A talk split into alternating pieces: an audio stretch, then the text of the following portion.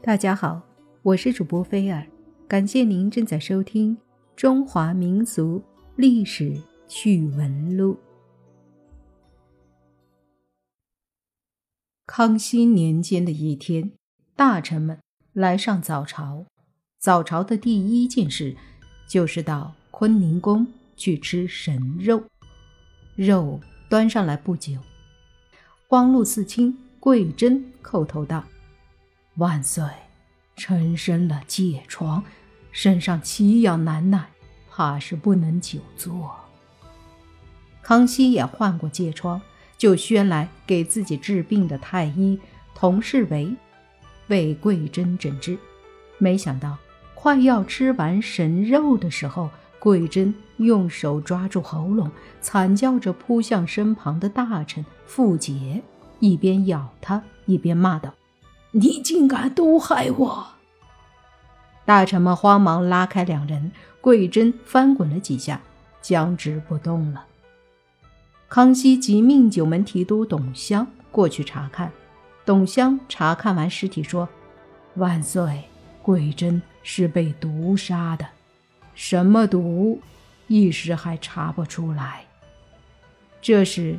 董香发现从桂珍身上掉下来的一只翡翠鼻烟壶，傅杰立即跪倒在康熙面前，说：“万岁，臣跟桂大人早已和好了，那个翡翠鼻烟壶就是我送给他的寿礼。”桂珍与傅杰有什么恩怨呢？原来，傅杰原本是饱读诗书的大才子。被桂珍南下征战时掳掠为奴，他偶然被一位亲王赏识，提拔做了官。桂珍的父亲去世的时候，傅杰以家奴的身份敲鼓迎宾。康熙知道以后大为不满，认为桂珍羞辱了朝廷大臣，申斥了他不算，还亲自拨款解除了傅杰的奴籍。桂珍一直对此。耿耿于怀。董香细细的查验，随后从桂珍身上拿起一块如手帕般大小的东西。康熙问：“这是什么？”董香说：“这是加厚高丽纸，上面浸透了佐料。这神肉是白水煮猪肉，大臣们哪里吃得下？”于是他们就想出了一个法子，拿秘制的加厚高丽纸，用各种佐料蒸煮浸透了，带到朝房吃神肉的时候，再拿出高丽纸，反复擦抹刀子，这样刀子上就沾染了佐料的味道。董香发现桂珍的那张纸呈现出深深的姜黄色，味道也有一点辛辣。可经过检验，高丽纸上面没有毒。董香捏了捏那个鼻烟壶，还打开壶闻了闻。当天退朝后，董香赶到桂珍家，他得知为桂珍调制高丽纸的是个小厨子，案发后就不见了。董香来到小厨子的卧房，发现了桂珍。高丽纸上涂抹的植物粉末，这种植物叫文毒散，具有消油解腻的功效。那小厨子是几个月前来贵府的。桂珍的性格暴躁阴狠，在家里养了不少豹子。上个月，因为这小厨子一碗羹汤做的不合心意，桂珍竟要把他扔进豹房里喂豹子。还是豹房总管哀求，才饶了他。董香对中医药有些研究，小厨子用文毒散解油腻，并无不当。董香提出要见豹房总管，却得知他上个月已经死了，案子还没有头绪，董香居然也染上了疥疮。康熙依然指派佟世维为他诊治。开完药后，佟世维就跟董襄在客厅里聊药方，说的兴起，随手掏出一本厚厚的旧册子，说是恩师传下来的。董香接过旧册子翻看，佟世维则站起身，盯着墙上的一幅春闺画在看。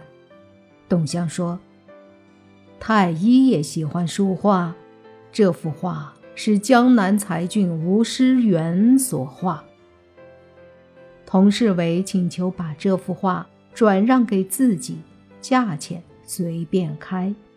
董香笑了，拿这本医书来换。你可舍得？佟世维毫不犹豫地答应了，送走了佟世维。董香抱着那本医书看了又看。第二天一早，董香接到密报，桂珍家那个小厨子找到了，但他已经死了。几天后上早朝，董香奏明皇上，桂珍一案的凶手已现形。就是傅杰，傅杰还要争辩。董香拿出了那本医书，对傅杰说：“文毒散本有溶解肉油之效，若和中药羌活相遇，能令人瞬间窒息而亡。而羌活正是治疗疥疮的主药。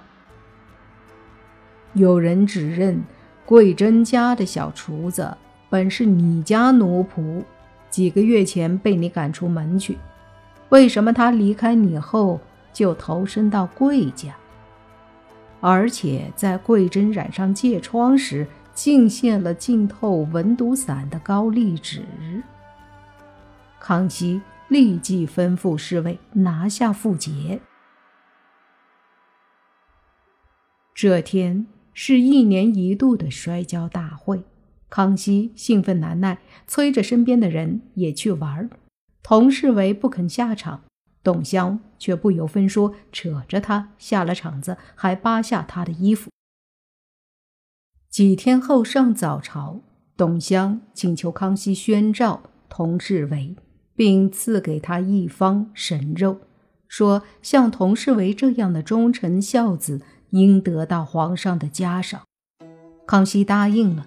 董香见童世维吃了几口神肉，就递过一碗姜黄色的汤，说：“童太医，听说你也患了疥疮，来，这肉太油了，喝碗文毒散汤解解腻。”童世维脸色煞白，打翻了汤碗。董香说：“万岁，童世维就是害死贵大人的真凶，臣。”前一段时间暗查到傅杰在桂珍府上安排了一个小厨子，而这个小厨子还在和童世维来往。同时，天赐良机，万岁爷您得了疥疮。康熙越听越糊涂，自己得疥疮和桂珍的死有什么关系呢？董香又从怀中掏出那个鼻烟壶，说。童太医在给您换药的时候，把您疥疮脱落的痂都收好了，然后把这些落痂培干了，碾成粉，掺到了鼻烟里，然后转托傅杰把这个鼻烟壶送给了桂珍。桂珍吸了这些鼻烟，才会染上疥疮。而臣在桂珍死后闻过鼻烟壶，也不幸染上了疥疮。这才让臣怀疑上傅杰和童太医。傅杰不懂医术，也不知桂珍得疥疮，他怎么会指使人投毒呢？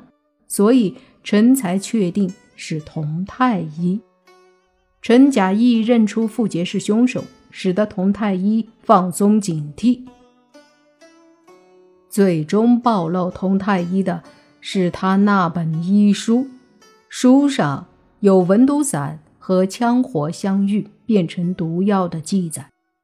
至于童太医的疥疮，则是几天前在摔跤大会上，臣悄悄往他的衣服里子上弹了些鼻烟粉末。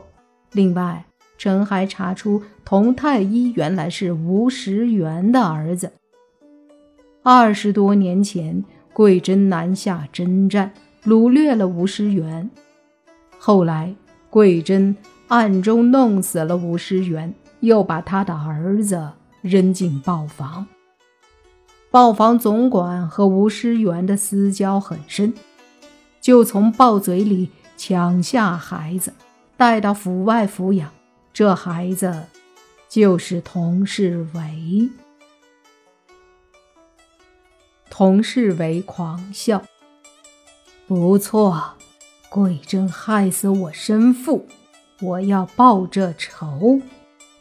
那小厨子感激我养父的救命之恩。”甘愿帮我调制那高丽纸。随后，董相命人将佟世维关押起来，等候康熙发落。您猜康熙要如何发落这佟世维呢？